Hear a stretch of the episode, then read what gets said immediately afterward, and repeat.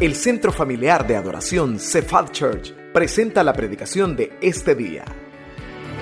Oramos para que Dios prepare su corazón para recibir palabra viva, poderosa y transformadora en este mensaje.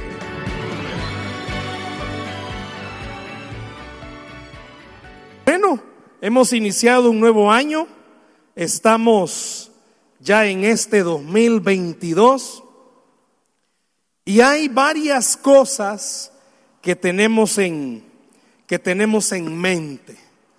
Muchos quizás, eh, bueno, escucharon eh, cuando estábamos en el tiempo de la alabanza, mucha gente hace proyectos, mucha gente hace metas que van a hacer esto, van a hacer lo otro en, en un nuevo año. Pero si yo le hiciese esta pregunta, ¿qué tiene que mejorar del año pasado a este? ¿Qué tiene que mejorar del año pasado a este? ¿Cuál sería la respuesta que usted diera? ¿Qué tiene que mejorar? Todos deseamos un feliz año. Yo creo que todos deseamos tener un feliz año, un mejor año que el año pasado. Más de alguien puede ser que diga, no hermano, yo la verdad que para mí el 2021 fue un año precioso. Y qué bueno.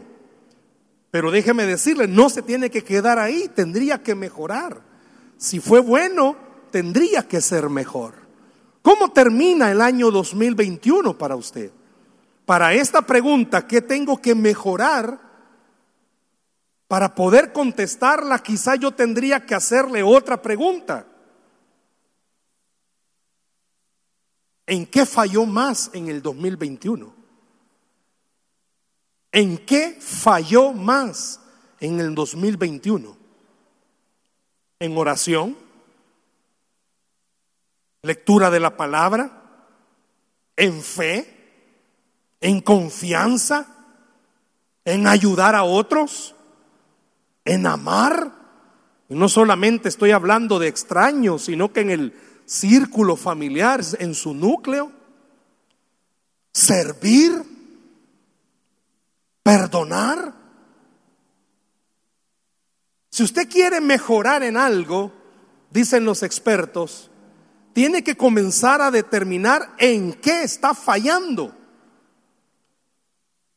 Al médico y le dice, tiene que mejorar su salud. Significa que algo está haciendo mal.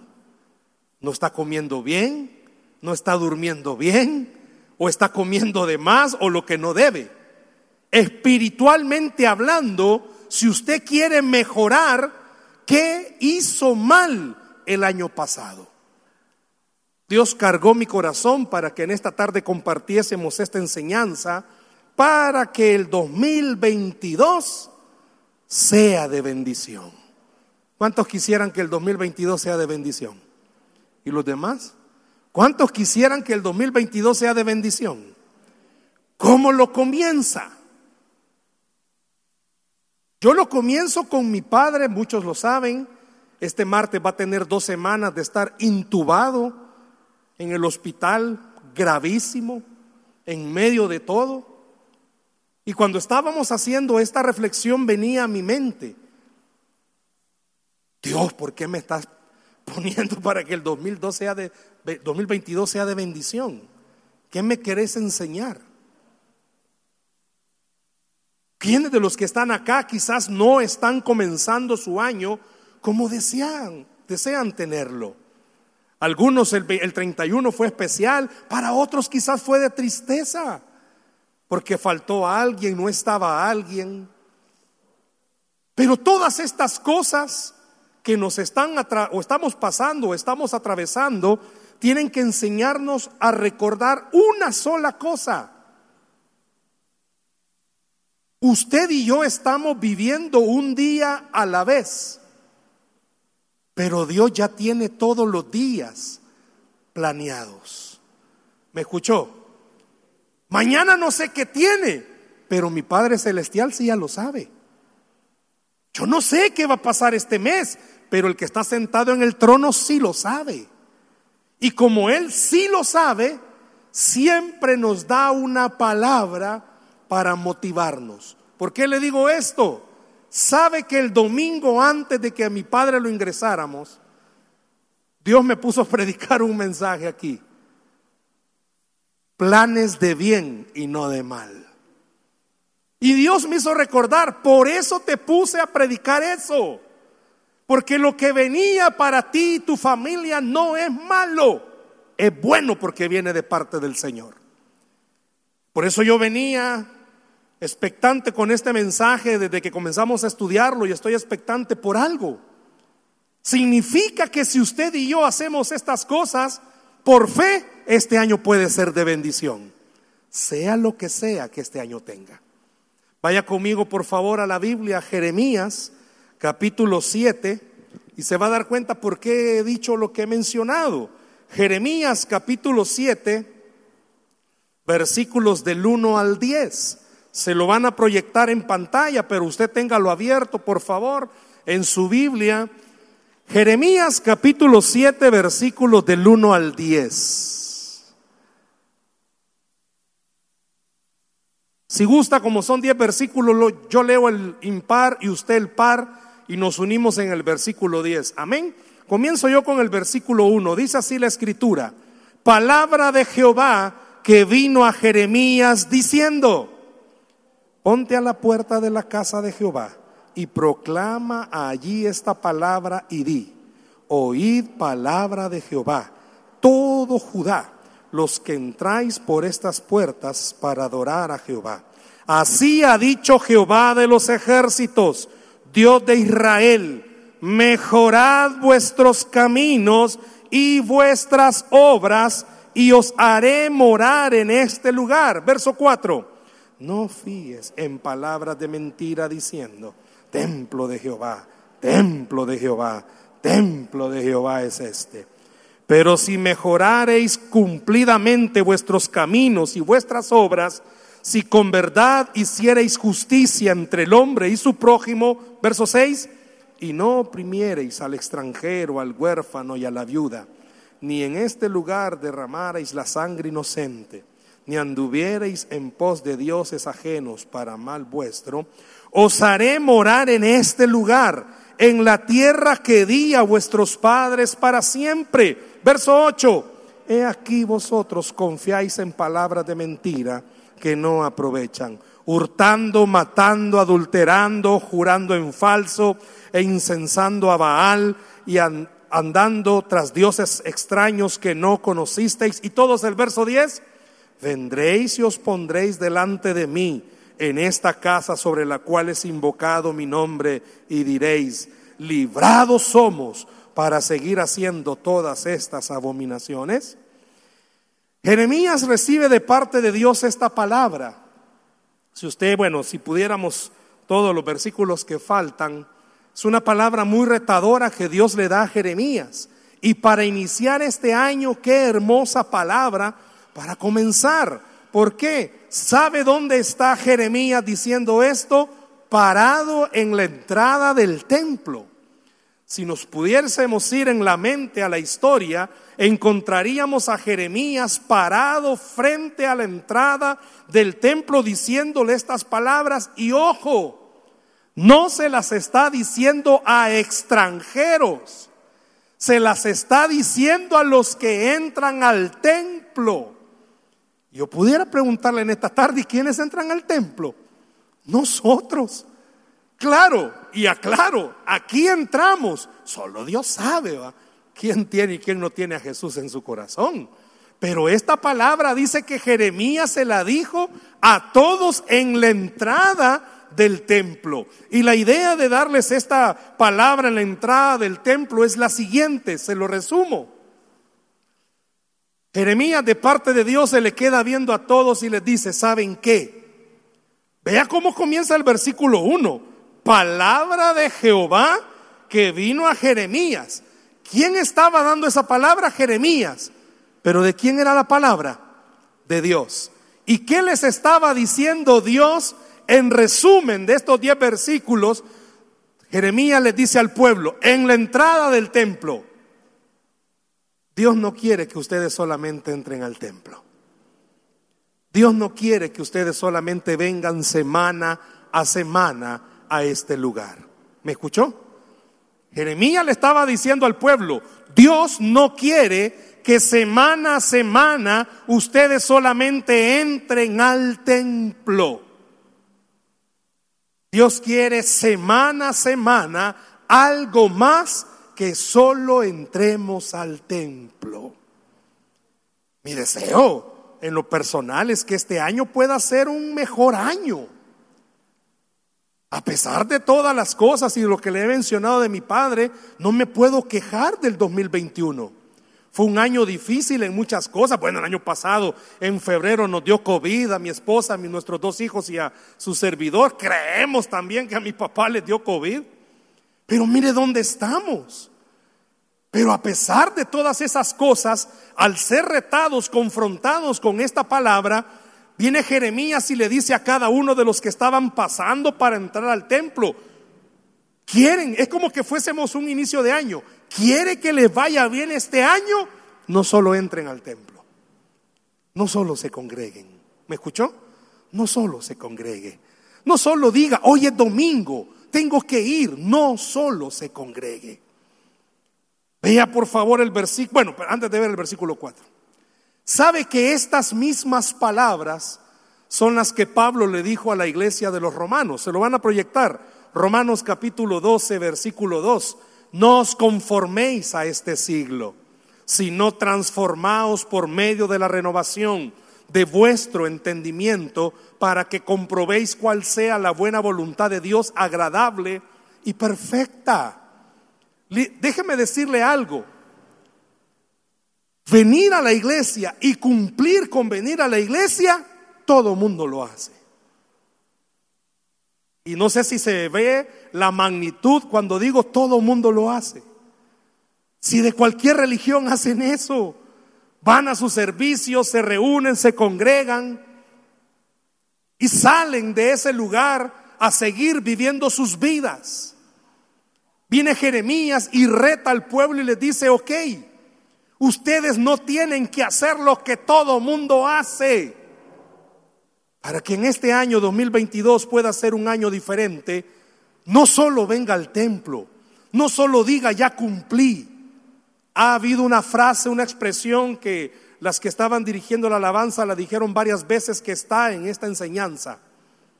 Que este año en su corazón pueda estar el deseo de amar más al Señor.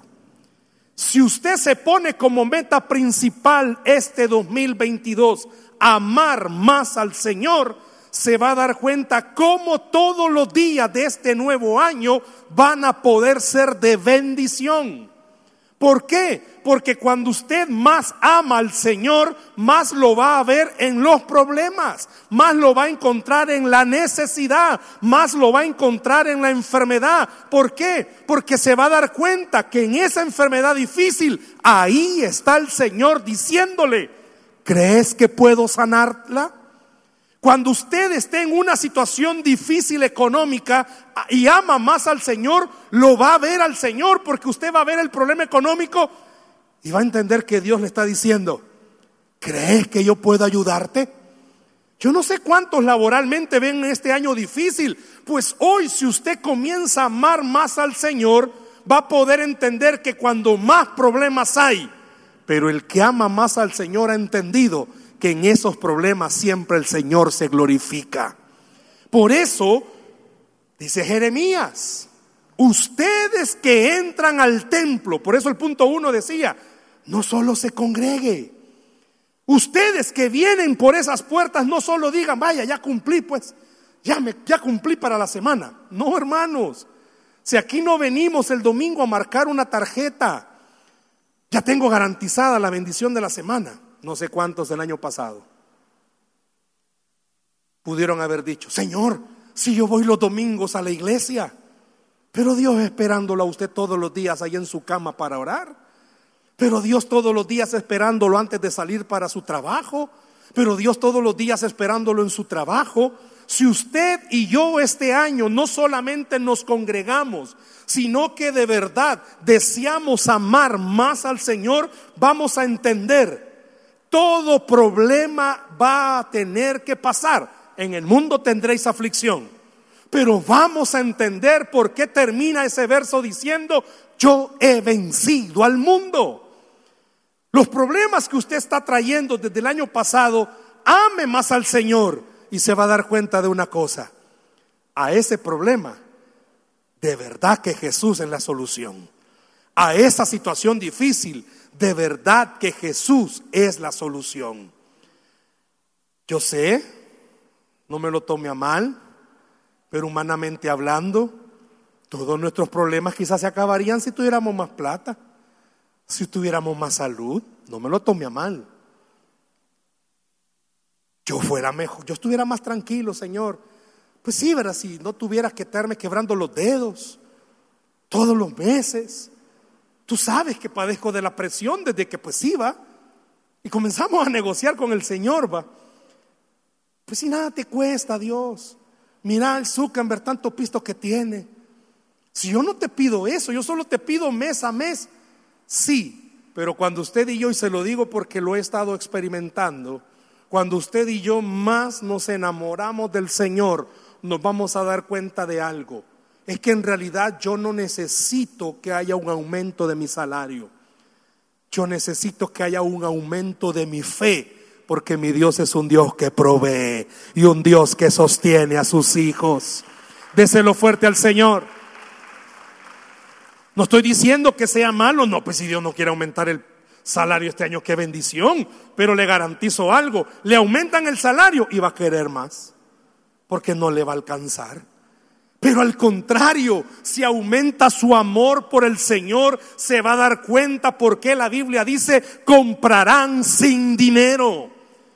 Porque la Biblia habla de un Dios que tiene cuidado de sus hijos. Mira las aves del campo. Ellas no trabajan, pero Dios siempre les da. Enamores este año más del Señor y se va a dar cuenta que ese golpe, que esa situación difícil solamente es para que usted y yo comprobemos que aún golpeados, Dios sigue teniendo el control de todas las cosas. Porque el apóstol Pablo dijo, en todo estamos atribulados, pero no derrotados.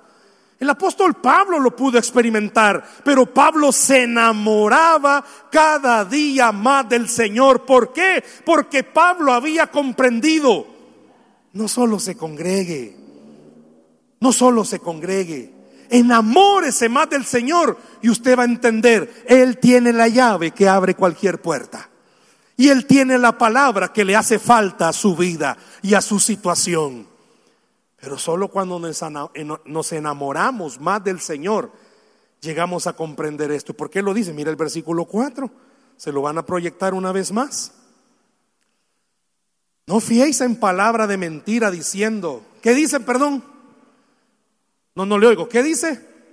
Templo de Jehová, templo de Jehová, templo de Jehová es este. ¿Sabe que hay otra traducción en la cual dice que Jeremías les dijo, es que no se estén confiando, ya me congregué, ya me congregué, ya me congregué.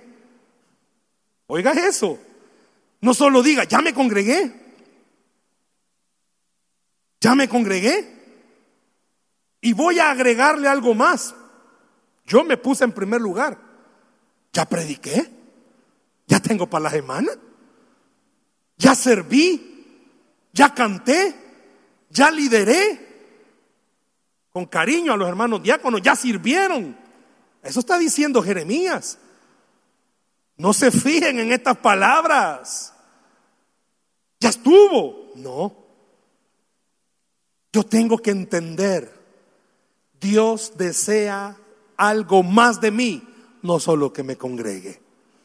Y usted vino esta noche porque Dios le está diciendo, ¿sabes cuál ha sido el mal de toda tu vida? Que solo te has congregado. Has venido, has recibido, pero en toda la semana has vivido como que si no sos creyente.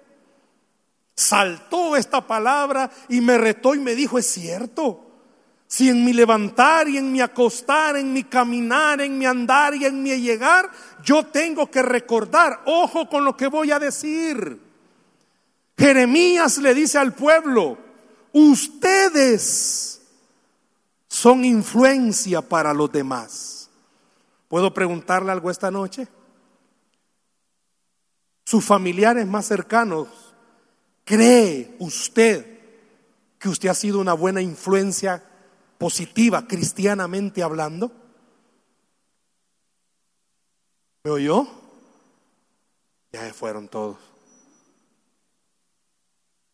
Hermanos varones galileos casados con hermanas hebreas, ¿creéis vosotros que vuestras mujeres pudieran decir, no, hombre, si por la fe de mi marido es que yo creo más en el Señor? No, pero no lloren, hermanas, solo era un ejemplo. Me reta esta palabra. Mis hijos pueden creer más en el Señor al verme. No se confía, dice. Quiere que le vaya bien este año. Ame más al Señor. ¿Me oyó? Ame más al Señor. En su trabajo saben que usted es cristiano. Saben que se congrega pero quizás no que es cristiano. ¿Me oyó? Saben que va a la iglesia. Pero este año yo le reto que en su trabajo no solo sepan que viene a la iglesia, sino que este año en su trabajo sepan que usted ama más al Señor que por sobre todas las cosas. A veces en el trabajo los más mundanos son los que más ascienden. ¿Cómo es eso? Si Daniel, Sadrat, Mesad y Abednego y los demás amigos de él dice que fueron encontrados diez veces mejores que los que estaban ahí en Babilonia. ¿Por qué? Porque amaban más al Señor. Yo quiero que este año usted se rete a sí mismo. En su trabajo usted pueda estar mejor. No solamente porque usted es capaz o porque Dios le da la capacidad sino porque usted ama más al Señor y eso se traduce en una sola cosa, que a los que aman a Dios todas las cosas les ayudan a bien. Usted ame más al Señor este año. Vamos a encontrarnos con retos, vamos a encontrarnos con dificultades, pero entre más ame al Señor, usted mismo va a descubrir, no, mi Dios no me va a dejar. Mi Dios no me ha dejado ni me va a dejar. No está en los planes de Dios hacerlo. Templo de Jehová, templo de Jehová. ¿Pudiera hacerle otra vez la pregunta? ¿Qué tanta influencia hacemos en los demás? Ojo con esto. No somos perfectos. Y Jeremías se lo dijo, y voy al punto 2. No solo se congregue. Dice Jeremías, esfuércese por ser mejor. Vea por favor los versículos 5, 6 y 7. No sé si están juntos, sí están. Pero si mejorareis cumplidamente en vuestros caminos y vuestras obras, deténgase ahí. Se recuerda que Jeremías le dijo al pueblo, Dios quiere que mejoren en dos cosas. ¿En qué cosas? Caminos y obras. Dios quiere que mejoremos en dos cosas, en cómo andamos y lo que hacemos. ¿Me escuchó? En cómo andamos y en lo que hacemos. La gente a usted y a mí nos miran caminar, hermanos. A usted y a mí nos miran. A través de esta situación de mi padre, yo he entendido algo. A mucha gente le he dicho, me ha tocado estar del otro lado. ¿Cuántas veces no le di palabras a alguien que estaba, un familiar intubado? O que estaba en una situación, ay hermanos, tenía razón mi abuela, no es lo mismo llamarla que tenerla enfrente y estar sentado con ella platicando. Difícil ir al hospital, ver a mi padre con tanto cablerillo, sin esto, sin lo otro. Pero el primer día que mi padre ya estaba intubado, yo le dije al Señor cuando fui a verlo, dame una señal, Señor, que estás con Él, que no vas a dejarlo. Y que si tú vas a llevártelo, va a estar contigo. El médico me oyó y me dijo, no, si él está bien sedado, no lo va a oír. Y en ese momentito, ¿sabe qué pasó? Una de sus patitas comenzó a moverse. Y me dijo el médico, ah, pues sí lo está oyendo. Ah, entendí por qué muchas veces cuando yo tenía que darle palabra a alguien, Dios ponía en mi corazón decirle, tenga fe, aunque no estén las puertas abiertas. Yo le digo algo en esta hora. Mejoremos nuestros caminos y nuestras obras. Que en este año su andar, mi andar, su obrar, mi obrar pueda ser amar más al Señor.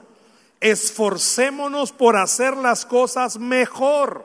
¿Sabe por qué? Porque vale la pena esforzarnos porque el resultado trae bendición para nuestra vida. Se lo está diciendo, si con verdad hiciereis justicia entre el hombre y su prójimo, y no oprimiereis al extranjero, al huérfano y a la viuda, ni en este lugar derramareis la sangre inocente, si anduviereis, ni anduviereis en pos de dioses ajenos para mal vuestro, os haré morar en este lugar. Ahí está hablando de la bendición. En la tierra que di a vuestros padres para siempre. Comencé a leer un poco acerca de estos versículos Jeremías lo que estaba diciéndole era a todos los que entraban por esa puerta, ustedes no son perfectos, van a fallar, van a seguir cometiendo errores, pero hagan el mayor esfuerzo que la gente pueda ver que ustedes están esforzando porque aman de todo su corazón al Señor. Que otras personas puedan ver, es difícil esta vida, pero con el Señor vale la pena hacerlo. Quiere que este año sea mejor que el año pasado. Esfuerces entonces por confiar más. Esfuerces entonces por creer más. Esfuerces entonces por servirle. Esfuerces entonces por amar, por ayudar, por perdonar, por dejar de ser resentido, por dejar de ser amargado, por dejar de ser peleonero. Esfuércese por cambiar esas áreas que el año pasado le dieron dolor de cabeza a usted y a los suyos. Si el año pasado gritaba, muérdase la lengua, hágale esfuerzo, que su familia pueda decir, algo pasó con mi papá. Hay una risita, tapachito el río por ahí. Que su familia pueda verlo y pueda decir, te sentí bien. Si siempre que hay un problema, si hablas del fin del mundo. No sé si le ha pasado. Pero hay un problema, pasa algo con el carro y se estalla la tercera bomba o la tercera guerra mundial. Haga un esfuerzo este año por creerle más al Señor que Él tiene el control de su familia. Haga un esfuerzo este año de poder creer que vale la pena Orar cambia las cosas. Haga un esfuerzo por orar más. Haga un esfuerzo por leer la Biblia más. Haga un esfuerzo por congregarse más. Haga un esfuerzo por servir. Pero haga un esfuerzo este año. No solo se congregue. No solo ame al Señor. Haga un esfuerzo por mejorar. Haga un esfuerzo por tratar de ser una persona distinta. Jeremías le dice al pueblo que estaba entrando por ese templo, por esa puerta, perdón, al templo. Hagan el esfuerzo. Bueno, así dice. Pero si mejoráis cumplidamente en vuestros caminos y vuestras obras, haga el esfuerzo. Pero déjeme recordarle, no puede hacerlo si no deja que el Espíritu Santo lo asista. ¿Me oyó? No puede hacerlo. En sus fuerzas no puede, si no permite que el Espíritu Santo lo asista. No sé si aquí habrán creyentes que compran Biblia cada inicio de año, porque hoy sí van a estudiarla. No sé si habrán creyentes que compran libretas especiales, porque hoy sí van a anotar los sermones de los domingos. No sé si, si aquí habrán creyentes que bajan las aplicaciones del celular, la Biblia en un año, porque hoy sí van a leerla. No sé si el año pasado lo intentó y no lo logró. Miren, a veces en la propia casa de uno lo desmotivan. No, hoy sí voy a leer la Biblia y la esposa, no, bebé, así va. Mejor zapatos comprame, le dice. Yo le motivo este año. Trate de orar más. Trate de leer la Biblia más. Usted lo sabe, desde que comenzó la pandemia el año antepasado, Dios cargó nuestro corazón a hacer un programa de oración en Facebook. Todavía lo seguimos haciendo lunes, miércoles. Y de repente hubo un día que le dije a mi esposa, mira amor, fíjate que Dios me ha cargado a hacer la oración de madrugada. Se me quedó viendo con un acto de fe porque sabe que yo soy bien dormilón.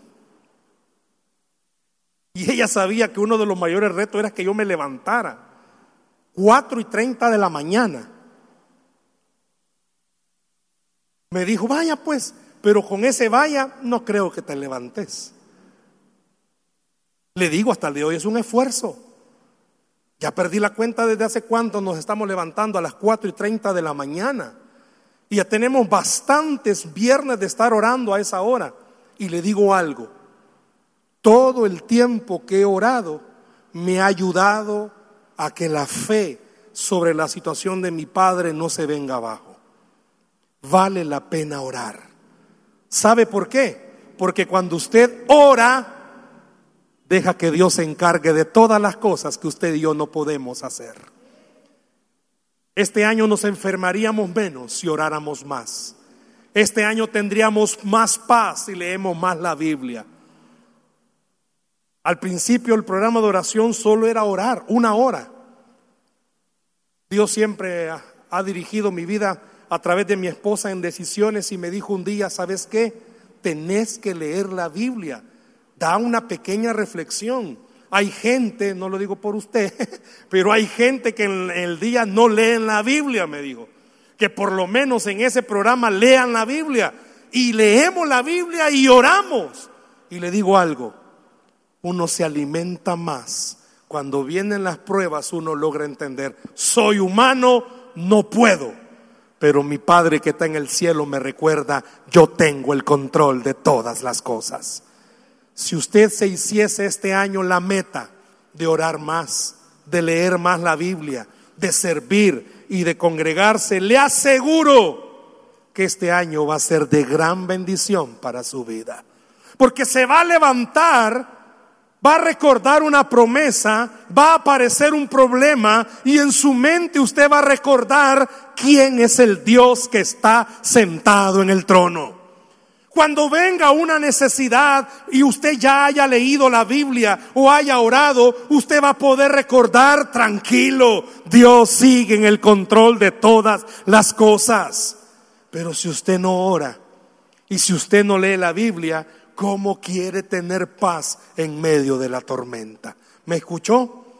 ¿Se recuerda el versículo 4? Templo, templo, templo, templo. ¿Somos? No. No solo se congregue, todos los que estamos acá, hermanos, no soy, no quiero ser mal profeta ni mal agüero, pero todos este año vamos a pasar por algún problema. Vamos a pasar por alguna necesidad, pero si oramos y leemos la palabra y nos enamoramos más del Señor, podemos estar seguros que pase lo que pase, Dios va a tener el control de todas esas cosas. Enamórese más del Señor, esfuércese por ser mejor y vea para terminar el tercer punto. Aliméntese de la sana doctrina. Y sabe que Jeremías hablaba de la sana doctrina. Vea el versículo 8. He aquí vosotros confiáis en palabras de qué dice? De mentira que no aprovechan, hurtando, matando, adulterando, jurando en falso e incensando a Baal y andando tras dioses extraños que no conocisteis. Y oiga la pregunta, vendréis y os pondréis delante de mí en esta casa sobre la cual es invocado mi nombre y diréis, librados somos para seguir haciendo todas estas abominaciones. Tenga cuidado, hermano, lo que anda leyendo. Tenga cuidado a quien está escuchando. Aliméntese de la sana doctrina. Usted está en una iglesia donde siempre se le ha enseñado las bases de esta iglesia es el evangelio de Cristo. Tenga cuidado. Hay mucha gente, yo lo sé, escuchan las radios, X, Y, Z, radios cristianas, ven predicadores, televangelistas, y oyen esto y oyen lo otro y comienzan a hacer, comienzan a decir.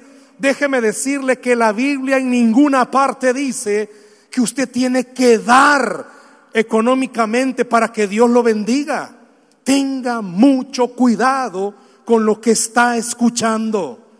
Ay, es que mire, a mí me gusta una predicadora que sale, que ahí grita algo, pero no sé qué. Escuche la sana doctrina. Tenga mucho cuidado. Así estaban los de Israel. Y le dice Jeremías, tengan cuidado. Tengan cuidado con lo que están escuchando. Quiere que le vaya bien este año. Haga algo.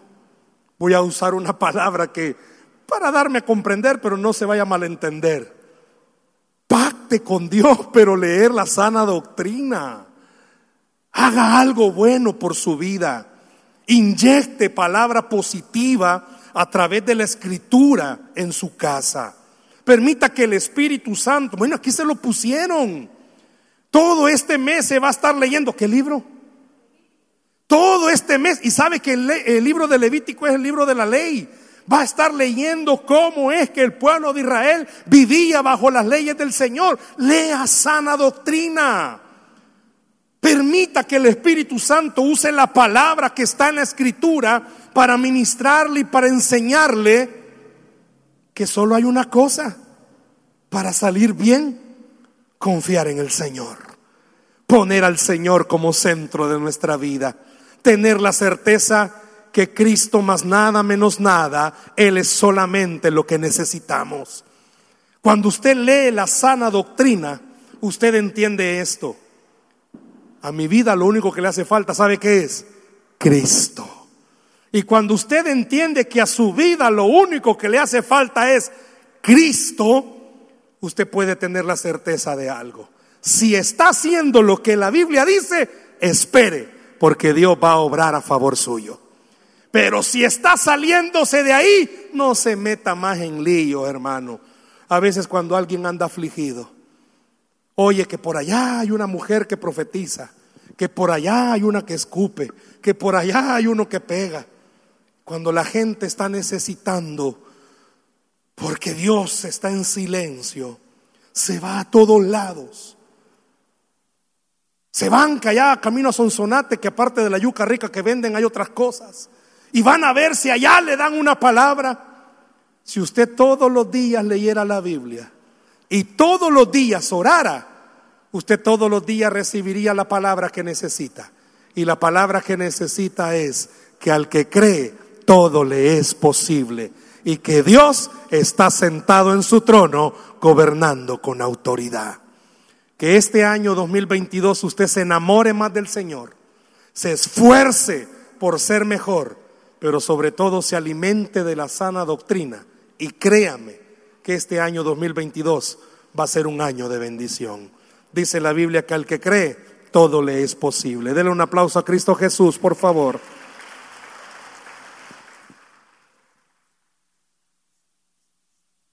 ¿Qué tiene que mejorar? ¿Congregarse solamente o va a ser algo más? ¿Qué tiene que mejorar? Quizás no se esforzó lo suficiente el año pasado. ¿Qué tiene que mejorar? Quizás no se alimentó de la sana doctrina como tenía que hacerlo. Pero déjeme decirle antes de terminar, hoy podemos comenzar un año de bendición si ponemos al Señor como centro de nuestra vida. Cierre sus ojos, por favor, ahí donde está. Quiero que juntos oremos y adoremos al Señor en esta noche. Quizás no le fue bien el año pasado. Quizás hay cosas que tenga que mejorar. Pero en esta hora Dios le está trayendo esta palabra. Así como Jeremías se paró en la entrada del templo, así el Señor está esta noche diciéndole a usted en su corazón, este año tiene que ser mejor para ti. Tiene que ser de bendición para tu familia. Tienes que hacer las cosas bien. Oramos, por favor, con sus ojos cerrados y adoramos al Señor con este canto. Deje que el Señor pueda ministrarle en esta noche.